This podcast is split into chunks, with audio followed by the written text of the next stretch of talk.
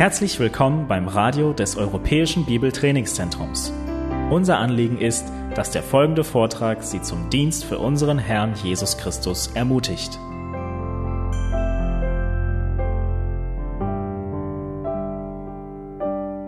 Herzlich willkommen. Ich freue mich über eine weitere Möglichkeit, mit euch das Wort Gottes zu öffnen, nachzudenken über die Frage, wie das Evangelium und die Kraft des Evangeliums zum Ausdruck kommt für uns, die wir in Leitung stehen, in Gemeindeleitung stehen, in Gruppenleitung stehen. Wir beginnen dieses äh, oder wir stellen dieses Seminar, diesen Workshop hier unter diese Frage, wie beeinflusst das Evangelium meine Leiterschaft in der Gemeinde, meine Art und Weise zu leiten? Wie beeinflusst es mein Leben als Leiter? Und wir beginnen mit dem, äh, oder wir stellen die Gliederung unter diesen bekannten Vers aus Esra 7, Vers 10, wo es heißt, Esra richtete sein Herz darauf, das Gesetz zu erforschen und zu tun und in Israel zu lehren. Das ist unsere dreifache Gliederung. Wir sprechen zuerst über uns als Leiter und das Evangelium in unserem Leben. Dann sprechen wir über das Annehmen, das Leben, das Studieren, das Leben und dann über das Verkündigen in der Gemeinde. Wir studieren das Evangelium, wir leben es und wir verkündigen es. In diesen drei Bereichen werden wir uns aufhalten. Wir werden ziemlich praktisch werden an einigen Punkten, werden nicht so viel äh, in, in die Tiefe in Texte gehen, sondern viele verschiedene Texte anreißen, die ich hoffe euch anspornen, tiefer hineinzugehen in die einzelnen Texte und dann äh, versuchen, ein, ein großes Bild davon zu bekommen, wie das Evangelium ganz konkret in Leiterschaft aussieht und zum Ausdruck kommt und seine Kraft entfaltet, indem sie uns verändert und die Art und Weise, wie wir leiten. Bevor wir beginnen, lasst mich beten, wir werden stille. Herr Jesus Christus, du bist unser Hirte. Du bist derjenige, Herr, der uns leitet, der uns führt, der uns vorangeht, der vorangegangen ist, der uns berufen hat, der uns eingesetzt hat, der Gaben gegeben hat, so wie es dir gefiel. Eine dieser Gaben, Herr, nennst du in deinem Wort die Leiterschaft. Wir sitzen hier, weil wir es uns nicht ausgesucht haben, sondern es von dir zugeteilt wurde. Und wir sind hier, weil wir lernen möchten und geschliffen werden möchten in unserem Denken und Handeln in der Praxis über die Leiterschaft in der Gemeinde. Wir beten um dein Wirken des Geistes durch dein Wort, durch die Seminar, durch den Austausch, den wir haben. Wir danken dir, Herr, dass du in jedem Bereich unseres Lebens dein Wort uns Antworten gibt, Herr. Amen. Wie sieht das normale Bild des Leiters aus, was in unserer Gesellschaft gezeichnet wird? Der Leiter, er hat breite Schultern, nicht unbedingt physisch, aber wenn er schon irgendwo hingekommen ist auf dieser Leiter der Karriere, dann hat er in der Regel so manch ein Opfer links liegen gelassen. Das beginnt schon im Studium. Deine Kommilitonen, deine Mitstudenten sind so lange hilfreich für dich, wie du profitierst. Das ist das Normale an der Uni. Und so geht das Prinzip nur weiter. Und das, was unser Herr sagt, wie Leiterschaft aussieht, wissen wir, ist vollkommen gegengesetzt dazu. Wie sieht es also aus in der Praxis, dass wir Leiter sind, die dienen? Leiter sind, die einander und denjenigen, denen wir vorstehen, die Füße waschen. Das Erste, was wir uns angucken, ist, dass wir, wenn die Kraft des Evangeliums in unserem Leben als Leiter irgendeine Wirksamkeit haben soll, wir dieses Evangelium studieren müssen. Wir studieren das Evangelium aus verschiedenen Gründen. Wir studieren es, weil du nicht Gott bist. Die Leiter dieser Welt denken genau das von sich. Sie sind kleine Götter. Sie sind diejenigen, die am langen Hebel sitzen. Und genau so verhalten sie sich. Wir sind nicht Gott. Wir haben nicht diesen Überblick. Wir sind klein. Das, was uns zum Evangelium gebracht hat, unsere Schwäche, unsere Unfähigkeit, hält uns auch in der Leiterschaft, nämlich dass wir uns bewusst sind, es uns glasklar vor Augen ist, dass es einen Gott gibt und dass wir nicht Gott sind. Deshalb müssen wir immer weiter wachsen in der Erkenntnis des Evangeliums. Und die Hauptvorträge haben schon sehr viel in diesem Bereich gesagt und äh, Wahrheiten weitergegeben. Das nächste ist, du bist immer noch ein Sünder. Wir leben in dem Fleisch der Sünde. Wir sind gefallen. Wir sind andauernd in der Gefahr, mit unserem alten Adam durchzugehen. Ihm Raum zu geben. In Werken des Fleisches zu reagieren, statt in der Frucht des Geistes. Galater 5. Wir stehen Tag für Tag, Stunde für Stunde vor diesen Entscheidungen und wir müssen uns bewusst sein, wir sind Sünder. Die Zeit, in der du deine Predigt vorbereitest, bist du dir bewusst, dass du der Erste bist. Paulus sagt, der Größte von allen, der diesen Text braucht, der diese Botschaft braucht. Du bist Sünder. Du bist vollkommen begrenzt. Du bist nicht allweise, sondern du brauchst Belehrung. Du bist nicht heilig. Du bist nicht allgegenwärtig. Du bist nicht erhaben. Du bist ersetzbar. Es ist auch nicht deine Gemeinde, sondern Jesu Gemeinde. Allein nur dieses Bild von sich selbst zu haben, uns selbst in das richtige Licht zu rücken und an den richtigen Posten, wenn wir von Leiterschaft sprechen, ist enorm wichtig. Und die Organigramme dieser Welt haben keinen Platz dafür. Weil es gibt kein Organigramm, wo der Höchste in der Kette der Niedrigste ist. Aber ist das nicht, was Jesus gesagt hat? Wenn wir uns bewusst sind, dass wir Sünder sind, dann bedeutet das, dass du dir bewusst bist, dass du Jüngerschaft brauchst dass du Menschen brauchst in deinem Leben, die in dein Leben hineinsprechen. Dass du Gott brauchst, der in dein Leben hineinspricht. Unsere erste Jüngerschaftsbeziehung zum Herrn. Und auch untereinander Männer, die in dein Leben hineinsprechen. Eins der großen und wichtigen Argumente für die Vielzahl von Ältestenschaft. Männer, die um dich herum sind, die dich sehen, die dich kennen und die in dein Leben hineinsprechen. Und deshalb ist meine Frage, suchst du Jüngerschaft? Suchst du Mentoring? Wo du derjenige bist, der lernt. Vom Herrn, wie ich sagte, von Predigten von anderen gottesfürchtigen Männern.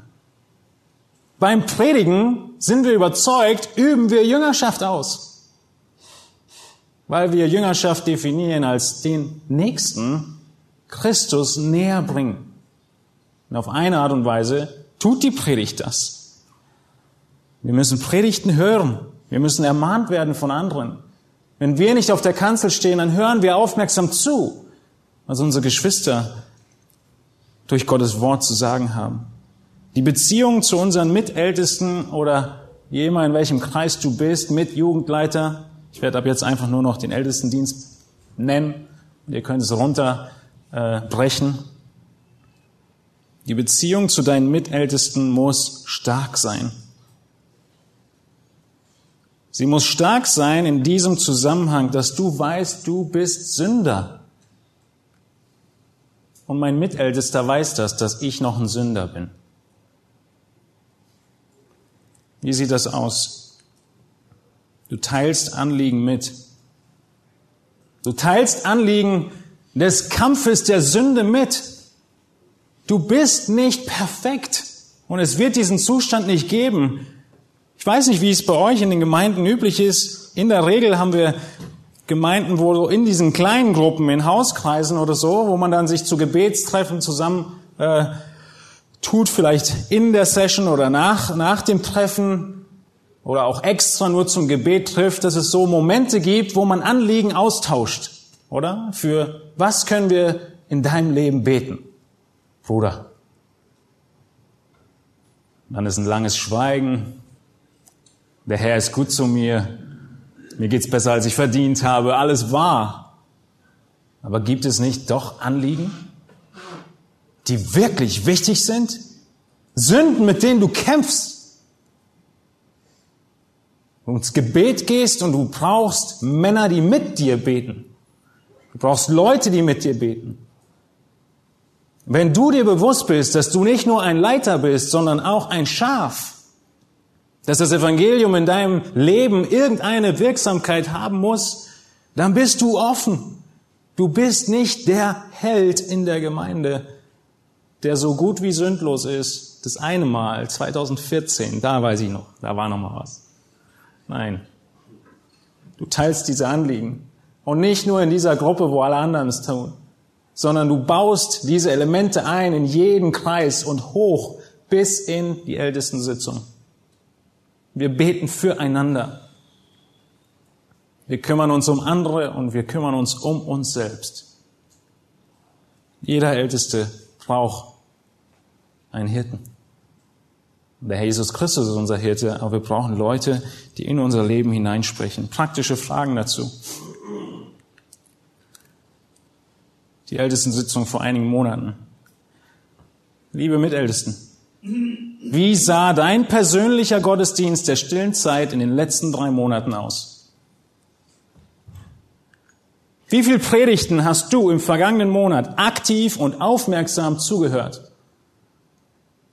Was ist das für eine Frage? Wisst ihr, wir haben so ganz tolle Hilfsmittel in unserer Zeit und die nennen sich Smartphones und iPads und Tablets.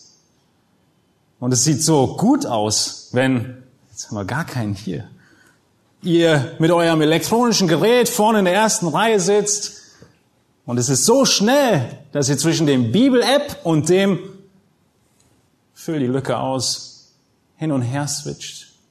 Und es trifft nicht mehr zu, dass du wirklich im Gottesdienst sitzt, wenn du nicht auf der Bühne bist und tatsächlich zuhörst. Den ersten Punkt brauche ich gar nichts zu sagen, es ist selbstverständlich. Wir müssen mit dem Herrn unsere Zeit verbringen. Frag einander, suchst du Jüngerschaft? Suchst du, dass Geschwister in dein Leben hineinsprechen? Hörst du mit Ohren hin, die wirklich sich fragen, was muss ich ändern? Ihr kennt diesen Klassiker. Gerade gestern mit jemandem gesprochen und er sagte mir, was für Vorträge, was für Predigten. Ich wünschte, der und der wäre hier gewesen. In dem Fall war es bestimmt legitim. Aber die Frage ist, bevor wir dahin gehen, bevor Esra das Wort weitergibt, studiert er es und lebt es. Wie regelmäßig hast du in den letzten drei Monaten für die Gemeindeglieder gebetet? Ältesten Kontext. Bist du in der Jugendleitung, dann nimm die Jugendmitglieder oder Jugendbesucher. Bei unser Hirtendienst, unser Ältestendienst ist ja nicht durchdrängt von Gebet. Es ist nicht das, was neben dem Wort, das ist, was wir tun sollen, dem Wort und dem Gebet uns widmen. Und wenn wir uns einander nicht fragen, kommen wir nicht voran. Wie regelmäßig hast du für die Männer in dieser Runde gebetet? Und wenn diese Überzeugungen und diese Antworten sich nicht ändern, dann müssen wir weiter studieren, das Evangelium studieren, mehr und mehr wachsen in dieser Erkenntnis und der Notwendigkeit dessen, das zu erkennen. Ähnlich wie Paul Wascher uns das ausgezeigt hat aus Römer 3, diese so bekannten Verse, völlig äh, neues Gewicht gegeben hat. Schlag bitte Matthäus 7 auf. Ab Vers 3 heißt es, was siehst du? Aber den Splitter im Auge deines Bruders und den Balken in deinem Auge bemerkst du nicht. Oder wie kannst du zu deinem Bruder sagen, halt, Ich will den Splitter aus deinem Auge ziehen und siehe, der Balken ist in deinem Auge. Du Heuchler, zieh zuerst den Balken aus deinem Auge und dann wirst du klar sehen, um den Splitter aus dem Auge deines Bruders zu ziehen. Der Text ist nicht neu. Das ist das Evangelium in der Leiterschaft. Wir predigen, wir verkündigen, wir lehren, wir rufen Leute zur Umkehr auf, wir ermahnen, wir evangelisieren. Lasst uns nicht blind werden für die Balken. Nicht den Spiegel, den Gott uns gegeben hat, nur umdrehen und den anderen vorhalten, wie Benedikt es aufgezeigt hat. Einige weitere Fragen, die praktisch sind, um das zu tun, um uns selbst zu erforschen und zu sehen und einander zum Wachstum anzureizen. Dein Familienleben. Erhält deine Ehefrau mehr Streicheln statt Schläge? Fühlt deine Frau sich gewollt, geliebt und wertgeschätzt? In all diesen Fragen, die wir durchgegangen sind als Männer, haben wir es zu einer Skala von eins bis zehn als nachahmenswert oder nicht nachahmenswert angekreuzt. Es werden jetzt noch mehr Fragen, 20. Und diese Kreuze, diese ganze Tabelle haben wir dann ausgetauscht. Verbringt ihr den Großteil eurer Freizeit gemeinsam, hast du alle zwei Wochen einen mindestens dreistündigen Block von gemeinsamer Zeit. Opfer ich mich selbstlos in die Ehebeziehung? Stimmen wir gegenseitig in unserem Rollenverständnis überein? Lasse ich meine Liebe zu Taten werden?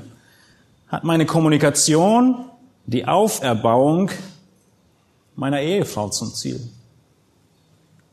Stärkt meine Reaktion in Konflikten unsere Ehe, statt sie zu schwächen. Vergebe ich meiner Ehefrau immer, wenn ich, wenn gegen mich gesündigt wurde. Habt ihr eine gemeinsame Absicht in der Kindererziehung? Nehme ich meine Ehefrau geduldig an als jemand, der noch nicht vollkommen ist?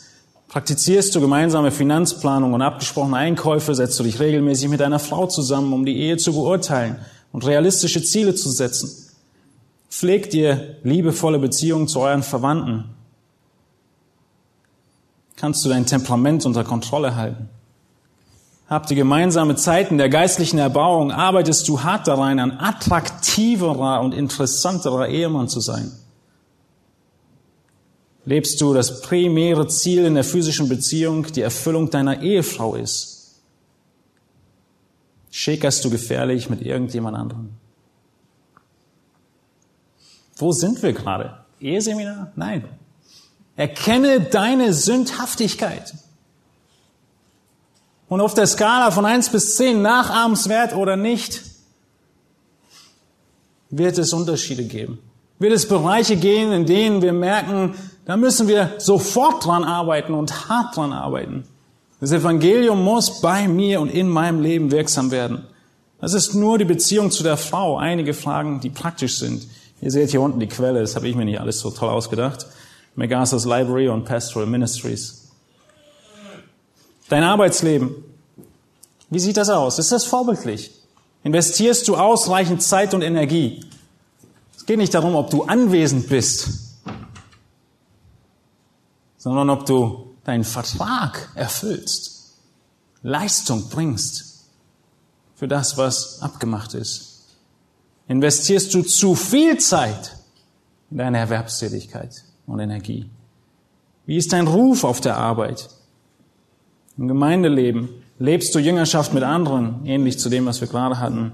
Empfängst und suchst du Jüngerschaft? Bist du ein dienender Leiter? Bist du ein sich unterordnender Mitarbeiter im Reich Gottes? Es sind Bereiche, in denen die Sünde hochkommt Bereiche, in denen wir als Leiter in Besonderen angefochten werden. Bereiche, wo wir einander brauchen, Stärkung brauchen und das Evangelium nur dann Kraft hat in unserer Leiterschaft, wenn wir an diesen Punkten arbeiten, wenn wir vorwärts kommen. Der Punkt ist nicht, an wie vielen Aspekten du noch versagst, sondern Paulus sagt zu Timotheus, Dein Wachstum, dein Vorwärtskommen, das sollen die Leute sehen. Richtig? Natürlich gibt es Qualifikationen für Ältestenschaft. Aber keine dieser Qualifikationen heißt perfekt. Sondern das sind Qualifikationen. Und ein wichtiger Punkt der Qualifikationen ist, dass dieser Mann, den wir prüfen, sich bewährt hat als jemand, der in diesen ganzen Qualifikationen weiter und weiter wächst. Und er hat einen Stand durch Gottes Gnade erreicht, der nachahmenswert ist.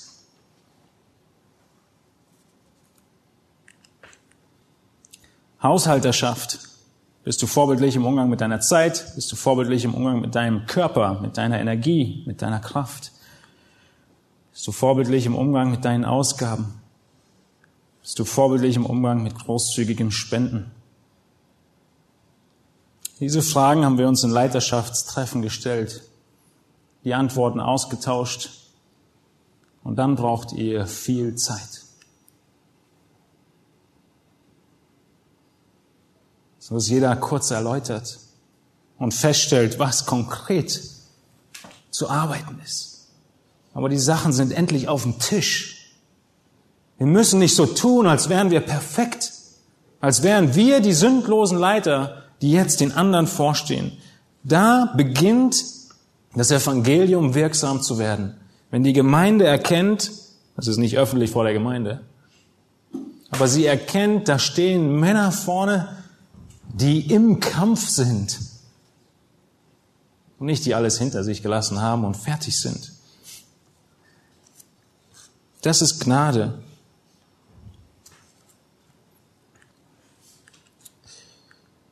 Als nächstes sehen wir, dass wir das Evangelium studieren und feststellen müssen, immer und immer wieder uns erinnern müssen, dass wir nicht Leiter der Gemeinde so und so sind, sondern ein Kind Gottes sind. Du bist nicht dein Dienst. Du bist nicht Pastor so und so. Und was ist, wenn dieses Pastorat, wenn diese Jugendleitung, wenn was immer du tust, auf einmal weg ist? Bist du am Boden zerstört? Das Evangelium beginnt da, wo du verstehst, ich bin Kind Gottes. Allem voran. Gott, mach mit mir, was du möchtest. Er ist ein Kind Gottes und dann der Dienst. Wir sehen in Epheser 3, schlag das Kapitel bitte mit auf.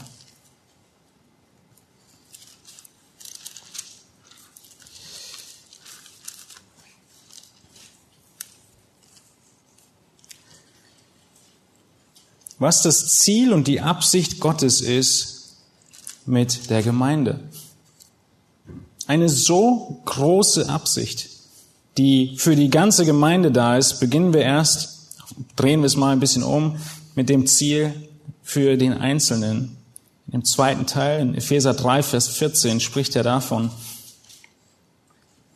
Deshalb beuge ich meine Knie vor dem Vater unseres Herrn Jesus Christus, von dem jedes Geschlecht im Himmel und auf Erden den Namen erhält dass er euch nach dem Reichtum seiner Herrlichkeit gebe, durch seinen Geist mit Kraft gestärkt zu werden am inneren Menschen, dass der Christus durch den Glauben in euren Herzen wohne, damit ihr in Liebe gewurzelt und gegründet dazu fähig seid, mit allen Heiligen zu begreifen, was die Breite, die Länge, die Tiefe und die Höhe sei und die Liebe des Christus zu erkennen, die doch alle Erkenntnis übersteigt damit ihr erfüllt werdet bis zur ganzen Fülle Gottes.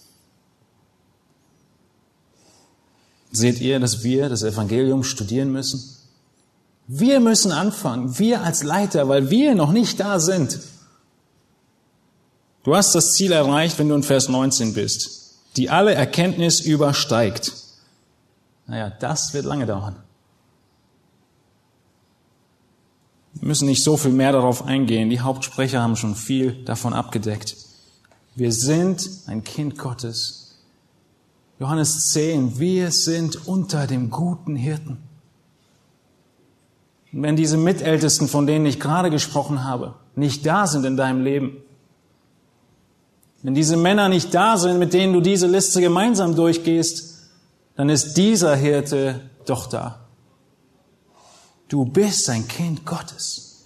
Christus ist unser Hirte. Und wir können diese Listen auch mit ihm durchgehen. Wir können unser Leben in Frieden und in Trost führen und wissen, er führt und leitet uns auf guten Wegen. Psalm 23 passt so gut zu Johannes 10. Das kann man so gut zusammen lesen. Erkennen, wie unser Gott uns weidet und wie Christus unser Hirte ist. Du musst in Erkenntnis wachsen, wie wir gerade eben gesehen haben hier in Epheser 3. In Kolosser 1, 28 beschreibt Paulus es ähnlich. Wie lange verkündigt er?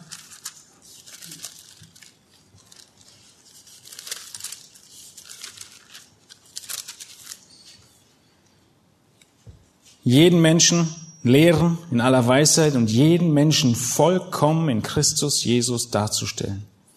Dieses Wachsen in Erkenntnis, von dem gestern Benedikt gesprochen hat, schaut mal in Kolosser 1, ist die eine und einzige Bitte, die Paulus den Kolossern mitgibt, was er für sie betet. In Kolosser 1, Vers 9 spricht er davon. Wir haben nicht aufgehört, für euch zu beten und zu bitten, dass ihr erfüllt werdet mit der Erkenntnis seines Willens in aller geistlichen Einsicht, Weisheit und Einsicht. Und ab Vers 10 geht das Gebet weiter, aber es folgt einem damit. Jetzt wird nur noch der Zweck genannt. Das Ziel ist Wachstum in Erkenntnis. Und ihr könnt sehen, wie die Fragen, die gerade praktisch waren, hier hineinspielen in diesen Aspekt. Du musst in Erkenntnis wachsen, weil wir als Leiter und die Gemeinde als Ganzes immer schwingt als ein Pendel zwischen zwei Extremen.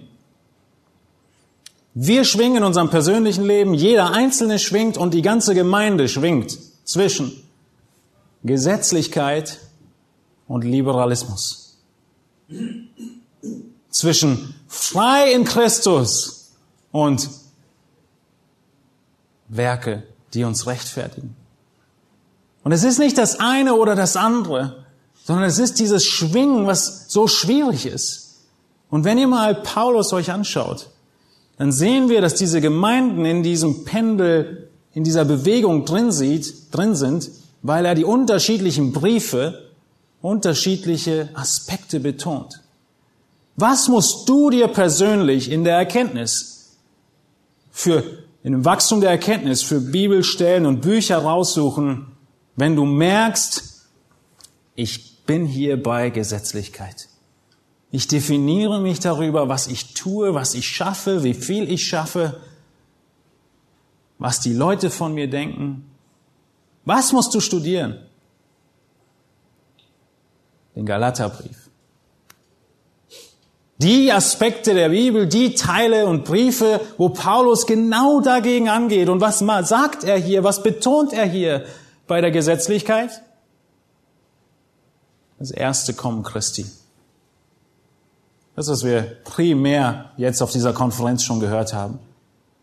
Er hat alles bezahlt. Die Gerechtigkeit ist vollkommen da. Du kannst nichts mehr tun, um besser dazustehen. Und dann schwingen wir über und gehen auf die andere Seite. Und wir reden Sünde klein. Die kleine Sünde reden wir klein. Wir sind frei in Christus. Und dann wird die Sünde größer und wir haben weiter sehr gute, logische, biblisch fundierte Ausreden, dass wir Ausnahmen sind. Wir tendieren zu der Seite, wo wir sagen, lasst uns sündigen. Gott vergibt sowieso. Und was predigt Paulus dann? Worin musst du wissen? Musst du dann wachsen in Erkenntnis? In welches Studium musst du gehen? Das zweite kommt. So einfach ist es. Das zweite Kommen Christi bringt Paulus ins Spiel, wo immer die Gemeinde und Einzelne in der Gefahr stehen, in den Liberalismus zu wechseln. Er sagt ihr, wisst ihr nicht? 1. Thessalonicher, der Herr kommt wieder. Wir müssen in Erkenntnis wachsen. Wir müssen unsere eigene Seele kennen, beurteilen, prüfen, beten und dann uns selbst die Medizin geben und unsere Ältesten, Mitältesten helfen uns dabei. Wir persönlich müssen studieren, weil wir bewahren und nicht erfinden. Das ist der große Aspekt im zweiten Timotheusbrief. Geht bitte in den zweiten Timotheus 1. Das ist einer dieser so wichtigen Dinge, die Paulus Timotheus mitgibt.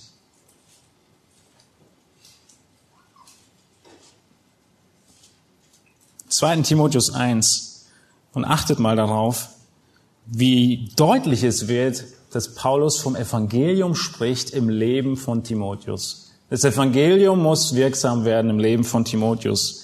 Wir lesen in 1, 2. Timotheus 1 ab Vers 6. Aus diesem Grund erinnere dich daran, die Gnadengabe Gottes wieder anzufachen, die durch Auflegung meiner Hände in dir ist denn Gott hat uns nicht einen Geist der Furchtsamkeit gegeben, sondern der Kraft und der Liebe und der Zucht. So schäme dich nun nicht des Zeugnisses von unserem Herrn, auch nicht meinetwegen, der ich sein Gefangener bin, sondern leide mit uns für das Evangelium in der Kraft Gottes. Er hat uns ja errettet und berufen mit einem heiligen Ruf, nicht aufgrund unserer Werke, sondern aufgrund seines eigenen Vorsatzes und der Gnade, die uns in Christus Jesus vor ewigen Zeiten gegeben wurde, die jetzt aber offenbar geworden ist durch die Erscheinung unseres Retters Jesus Christus, der dem Tod die Macht genommen hat und Leben und Unvergänglichkeit ans Licht gebracht hat, durch das Evangelium, für das ich als Verkündiger und Apostel und Lehrer der Heiden eingesetzt worden bin. Eigentlich wollte Paulus sagen, schäme dich nicht dieser Botschaft. Aber was macht er? Was habe ich denn gerade gelesen? Den Hauptteil der Verse. Das Evangelium. Er gibt Timotheus, diesem Gemeindeleiter, das Evangelium. Zum Anfang, wo er sagt, schäme dich nicht, leide mit uns, bewahre das anvertraute Gut. Das kommt jetzt. Diese Hauptaufforderung in der Mitte. Ab Vers 12. Aus diesem Grund erleide ich dies auch aber ich schäme mich nicht, denn ich weiß, an wen ich glaube und ich bin überzeugt, dass er mächtig ist, das mir anvertraute Gut zu bewahren bis zu jenem Tag. Vers 13. Halte dich an das Muster der gesunden Worte, die du von mir gehört hast, im Glauben und in der Liebe, die in Christus Jesus ist. Dieses edle, anvertraute Gut bewahre durch den Heiligen Geist, der in uns wohnt. Das ist der Höhepunkt seiner Aufforderung. Schäme dich nicht, leide. Warum schämen, warum leiden? Weil diese Botschaft nicht abgeändert werden darf. Dann geht er darüber über und zeigt, wer sich alles abgewandt hat und wer nicht. Vers Kapitel 2, du nun sei stark, eine Wiederholung des Ganzen. Und dann kommt eine Wiederholung des Evangeliums. In Kapitel 2, Vers 8 halte im Gedächtnis Jesus Christus aus dem Samen Davids, der aus den Toten auferstanden ist, nach meinem Evangelium. Wir müssen bewahren und nicht erfinden. Diesen großen Aufruf gibt Paulus Timotheus und es ist bemerkenswert. Er bettet ihn ein in das Evangelium selbst. Er bettet ihn ein in diese Botschaft der Torheit. Und es ist eine Begründung dafür obwohl es eigentlich die Ursache ist, dass er sich schämt. Wir müssen bewahren, nicht erfinden. Und die anderen Aspekte, die hier Paulus im zweiten Timotheus angedeutet hat, sehen wir in unserem nächsten Punkt. Lebe das Evangelium. Wir leben vor Gott. Wir leben vor Gott und nicht vor Menschen. Es ist so schnell, dass wir als Leiter in diese Falle tappen, vor Menschen zu leben. Dinge zu tun, die Menschen sehen. Aber was tust du, wenn niemand hinsieht?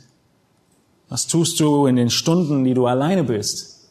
In deinem Zimmer, auf der Arbeit, zu Hause, in deinem Zimmer, im Hotel, in deinem Auto? Wie lebst du vor Gott, wenn niemand hinguckt?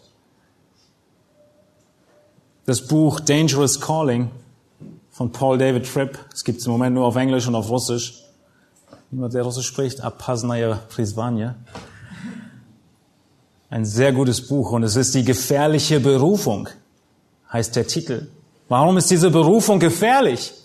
Weil der Leiter, weil der Pastor in der großen Gefahr steht, dass diese herrliche Evangelium und diese Kraft des Evangeliums nur noch anderen gilt und nicht mehr mir gilt. Nicht mehr zuallererst mir gilt. Meine Ehrfurcht und mein Staunen über Gott weniger wird in der Routine des Alltags, in der Routine und der Pflicht der nächsten Predigt.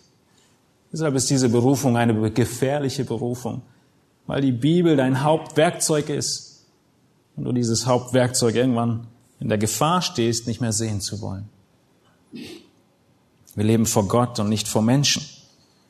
Wir leben vor Gott und er möchte, dass unser Familienleben entsprechend geordnet ist. Auch die Teile, die den Menschen nicht sehen. Nicht nur der Sonntagmorgen, den wir den Kindern nochmal ordentlich eintrichtern. Jetzt ist Gottesdienst. Ihr benehmt euch lieber. Sondern in unserem ganzen Leben.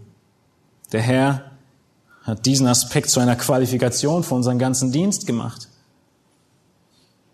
Der Herr hat uns nicht nur diese Last gegeben, die wir manchmal denken, es wäre, sondern es ist eine Verantwortung, die du hast und eine Möglichkeit, die größte Möglichkeit, in der Jüngerschaftsbeziehung Christus ähnlicher zu werden mit deiner Frau.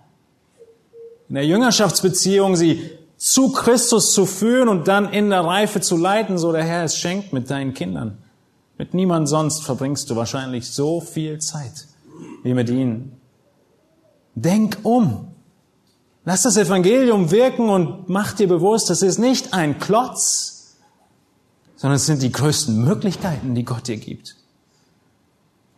Und auch wir Männer brauchen da diesen Weitblick in der Erziehung. Natürlich rede ich als junger Vater.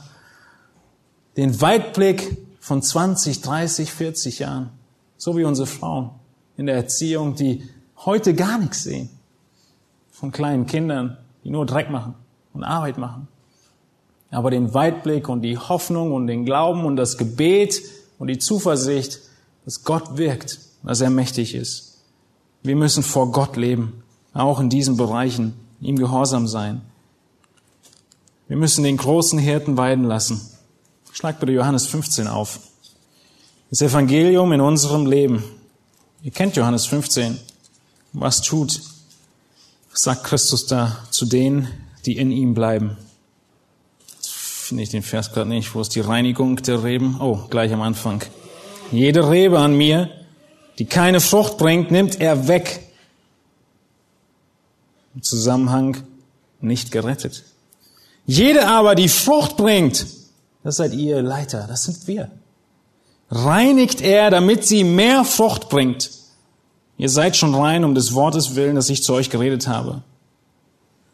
Was bedeutet das, dass Christus dich nimmt, der du in ihm bleibst, der du an ihm sein möchtest, der du ihm dienen möchtest, dass er dich reinigt? Wie sieht dieser Reinigungsprozess einer Rebe aus? Ihr kennt ihn. Da wird Sachen weggeschnitten. Da kommt Zeug weg. Da werden manchmal sogar, wenn ich mich nicht täusche, Äste abgeschnitten, die sogar noch ein bisschen Frucht haben. Aber es hat ein großes Ziel, einen großen, viel weitergehenden Zweck, dass noch mehr Frucht kommt. Und das ist nicht angenehm. Der Hebräer-Schreiber nennt es Zucht. Wen der Herr lieb hat, den züchtigt er. Das waren die einleitenden Worte vorhin von Matthias, als er Eberhard vorgestellt hat.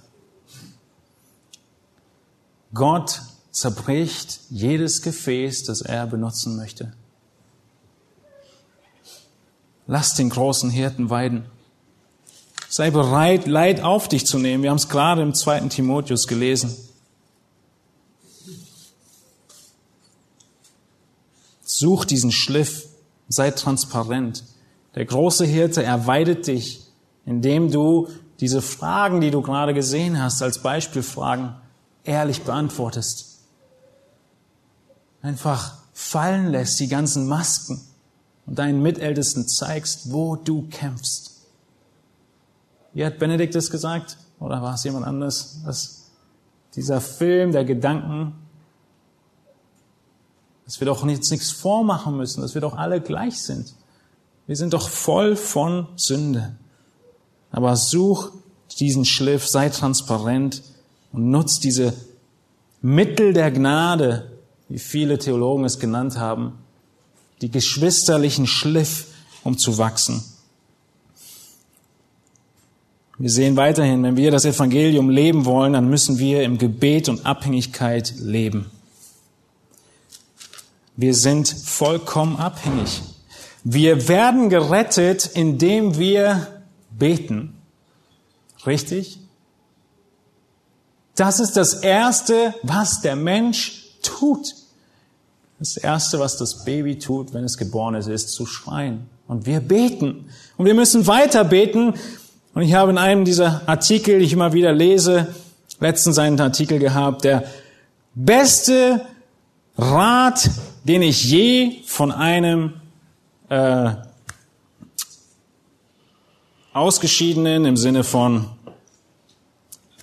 sein Ziel erreicht, Ältesten bekommen habe. Was war der wichtigste Rat, von dem dieser junge, junge Pastor schreibt?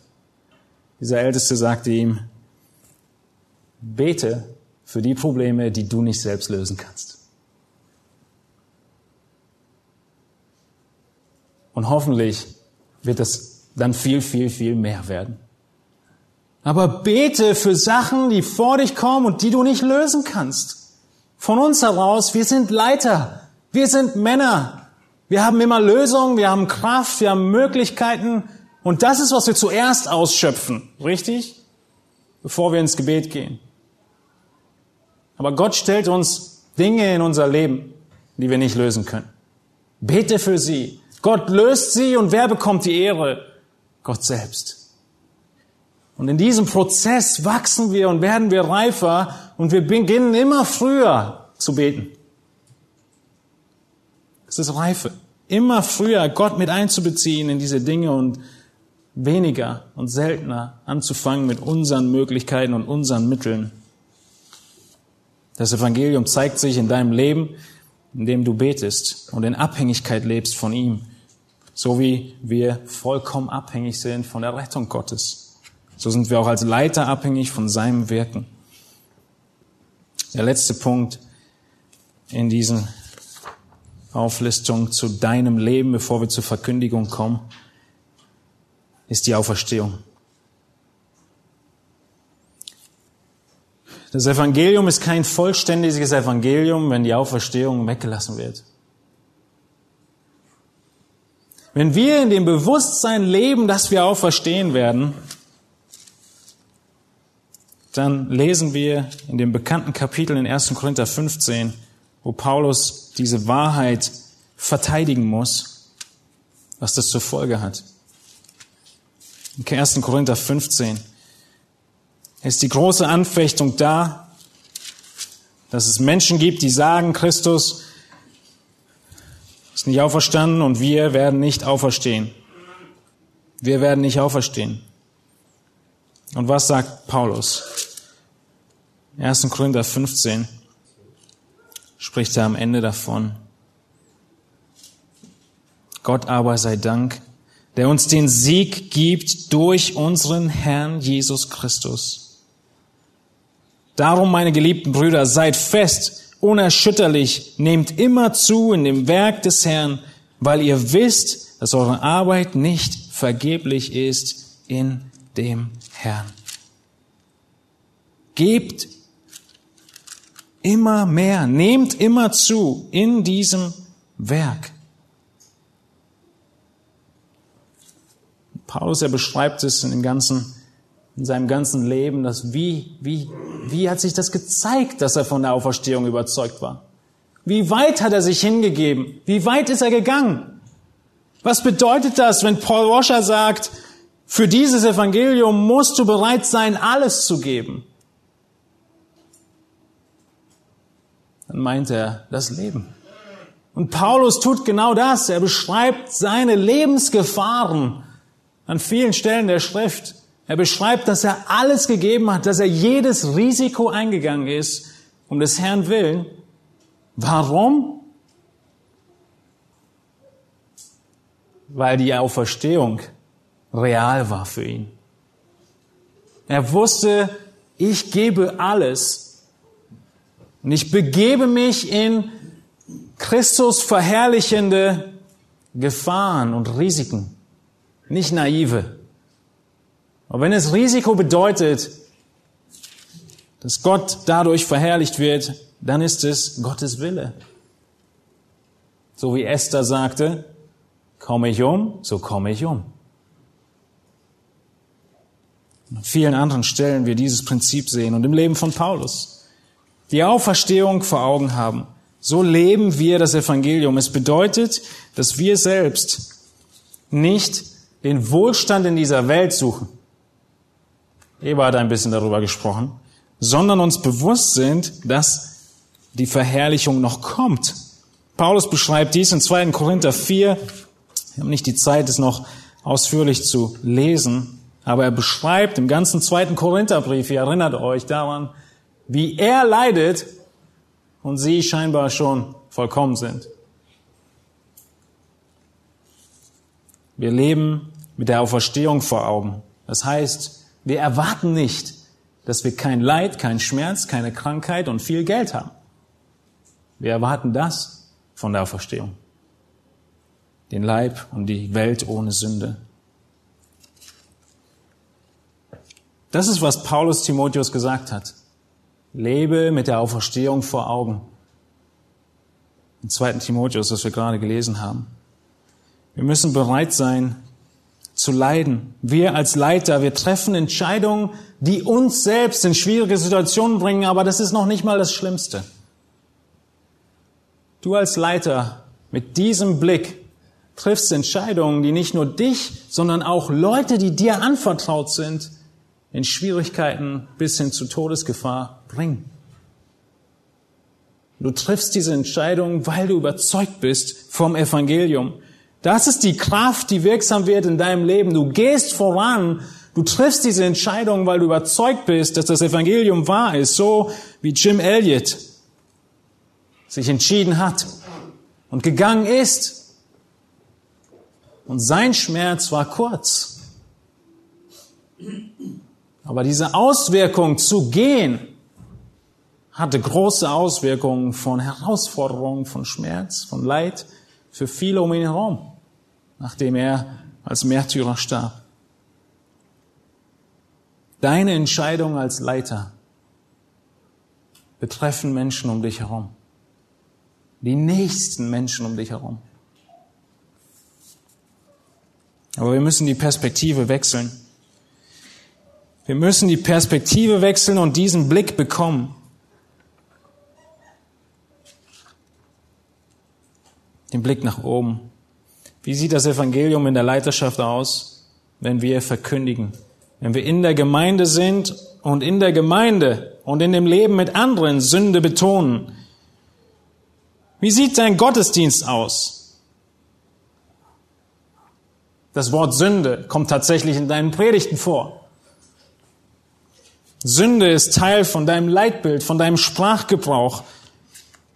Du kennst und redest von der Hölle.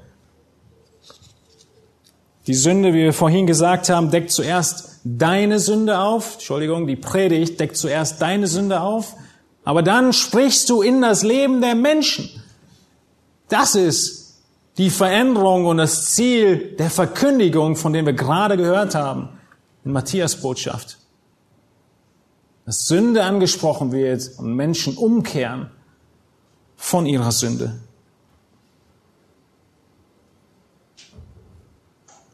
Sünde zu betonen innerhalb der Gemeinde bedeutet, dass du den Prozess und die Handhabung von Sünde in der Gemeinde ernst nimmst. Wie heißt dieser Prozess? Gemeindezucht. Das Evangelium in der Gemeinde wird Kraft bekommen und seine Kraft entfalten, wenn die Sünde in der Gemeindezucht ernst genommen wird. Das bedeutet, wenn der unbußfertige Sünder, der unbußfertige Gläubige in den Prozess und in den Schritten, die die Schrift vorgibt, bei anhaltender Unbußfertigkeit ausgeschlossen werden muss.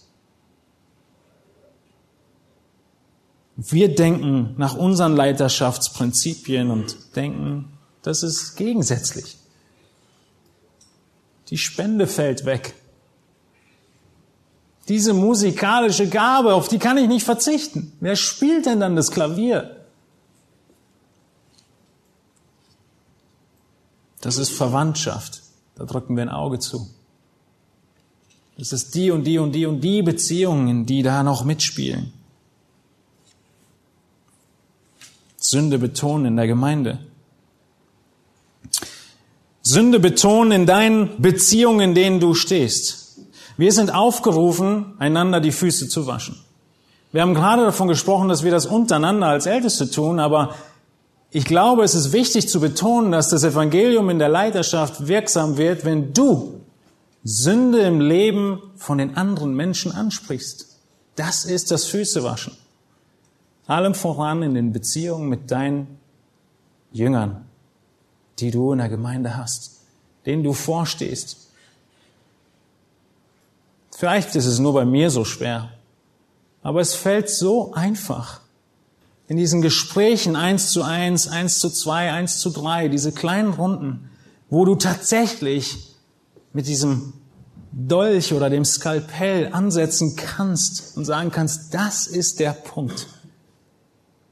So viele Hemmungen sind, so viel, was dich zurückhält und sagt, wenn du das jetzt ansprichst, dann geht die Beziehung kaputt, dann will er nicht mehr dein Jüngerschaftsperson sein, dann weiß ich, was alles für Ausreden kommen. Sei bereit, Sünde anzusprechen, die du siehst im Leben der Leute, die Gott dich hineingestellt hat. Das ist Aufruf für jedes Mitglied in der Gemeinde. Das ist nicht nur Leiterschaft. Aber eigentlich haben wir hier nichts gemacht, was nicht auch für jeden anderen gelten würde. Einige Aspekte sind nur speziell, in denen der Leiter stärker angefochten ist. Im EBDC haben wir den Referenzbogen für die Ausbildung. Und dann gibt es verschiedene charakterliche Punkte, die der Referenzgeber und der Pastor beantwortet. Und dann gibt es, äh, inwieweit dieses charakterliche ausgeprägt ist oder nicht ausgeprägt ist. Und die letzte Spalte ist nicht beobachtet. Kann ich nichts zu sagen. Wisst ihr, was in den Jahren, wo ich Bewerbungen und Referenzen gelesen habe, mit Abstand der größte Punkt ist? Verantwortung mit finanziellen Dingen. Pastor kreuzt an, Hauskreisleiter, Jugendleiter, was immer. Nicht beobachtet. Kann ich nichts zu sagen. Frage an euch. Was würde Jesus sagen? Welchen Stellenwert spielt dieser Punkt im Leben und in der Nachfolge in Jesu Leben. Das ist eine der großen Elemente. Lukas 16, Lukas 19. Wenn ihr nicht in den kleinen Dingen treu seid, wer wird euch das Große anvertrauen? Diese kleinen Dinge, das ist der Umgang mit Finanzen. Und wir, die meisten, wir können nicht mal irgendeine Aussage treffen zu diesem Punkt. In Jüngerschaft, in Leiterschaft müssen wir darüber sprechen. Wir müssen offen sein. Und wann kannst du offen sein? Kannst immer erst ab dem Punkt offen ansprechen und Dinge sagen, wenn du sagen kannst, hier sind meine Bücher. Hier ist mein Konto. Muss ich nicht machen, aber dein Leben spricht schon genug. Guck in mein Leben rein. Das ist wichtig. Sünde betonen die Auferstehung vor Augen im Leben der Gemeinde bedeutet genau dasselbe. Es bedeutet im Kontext der Gemeinde, dass wir das Preisgericht vor Augen haben. Dass wir im Gemeindekontext vor Augen haben, wer wirklich groß ist im Reich Gottes. Das Evangelium hat so große Kraft und es wird deutlich dadurch, in Bereichen, oder anders gesagt, deine Sicht von der Kraft des Evangeliums zeigt sich in Situationen, vielleicht gab es sie noch nie, aber wo du mit jemandem gesprochen hast, die jungen Männer, die vor großen Entscheidungen im Leben stehen, wegweisenden Dingen wie Berufswahl und anderen Dingen. Und wenn du einen jungen Mann hast und siehst und du erkennst die Begabung, die Berufung, die Fähigkeit für geistlichen Dienst, dann zeigt sich in deinem Rat, den du gibst, zu diesen lebensentscheidenden Weichenstellungen, welche Sicht du vom Evangelium hast. Weil wenn dein Rat geht in Richtung Karriere, dann drückst du damit letztendlich aus, dieser Dienst am Evangelium, der ist auch wichtig, aber du bist so gut, du musst einfach Arzt werden. Lloyd Jones hatte eine andere Meinung. Dr. Lloyd Jones. Alex Prokopenko, einige kennen ihn, der Leiter des russischen Trainingszentrums in Samara, hat ein abgeschlossenes Medizinstudium, keinen Tag gearbeitet. An die Bibelschule. Welche Sicht hast du tatsächlich vom Evangelium und von der Arbeit im Evangelium in diesen praktischen Dingen der Gemeinde? Hast du die Auferstehung vor Augen? Wenn Menschen dich fragen, junge Menschen, was soll ich machen? Welchen Beruf soll ich wählen? Da wird es praktisch. Sehr kurz unsere letzten Punkte. Gesetzlichkeit ablehnen. Das war eigentlich, was ich gerade schon deutlich gemacht habe mit unserem persönlichen Leben. Die ganze Gemeinde schwingt auch in diesem Pendel von Gesetzlichkeit und Liberalismus. Wenn wir Gesetzlichkeit nicht ablehnen, sagt Paulus in Kolosser 2, verlieren wir unseren Kampfpreis. Wenn wir nicht dagegen angehen, dass Menschen nur abhaken, ich habe das und das getan, dann sagt Paulus, verlieren wir den Kampfpreis. Wir imitieren den großen Hirten. Johannes 10 haben wir schon angesprochen. Wir sind Hirten in der Gemeinde, die gnädig sind, die Fehler zulassen, die Chancen geben. Ich bin gerade durch in Kolosser 4 die Liste der Mitarbeiter zu predigen von Paulus. Du hast Leute wie Barnabas, die eine zweite Chance kriegen.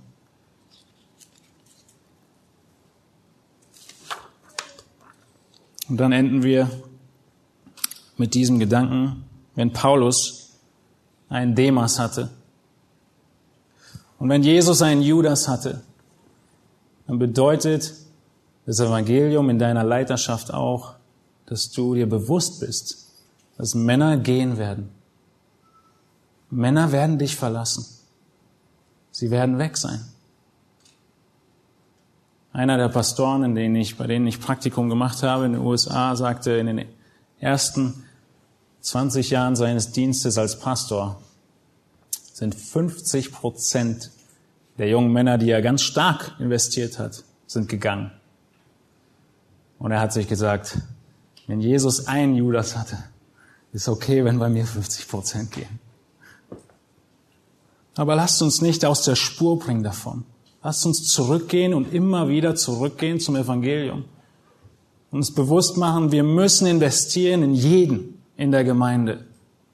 Diese Wahrheit wird so gut verdeutlicht in Jesus, dass er keinen Unterschied gemacht hat in der Fußwaschung, bei der Fußwaschung mit Judas. Kein Unterschied.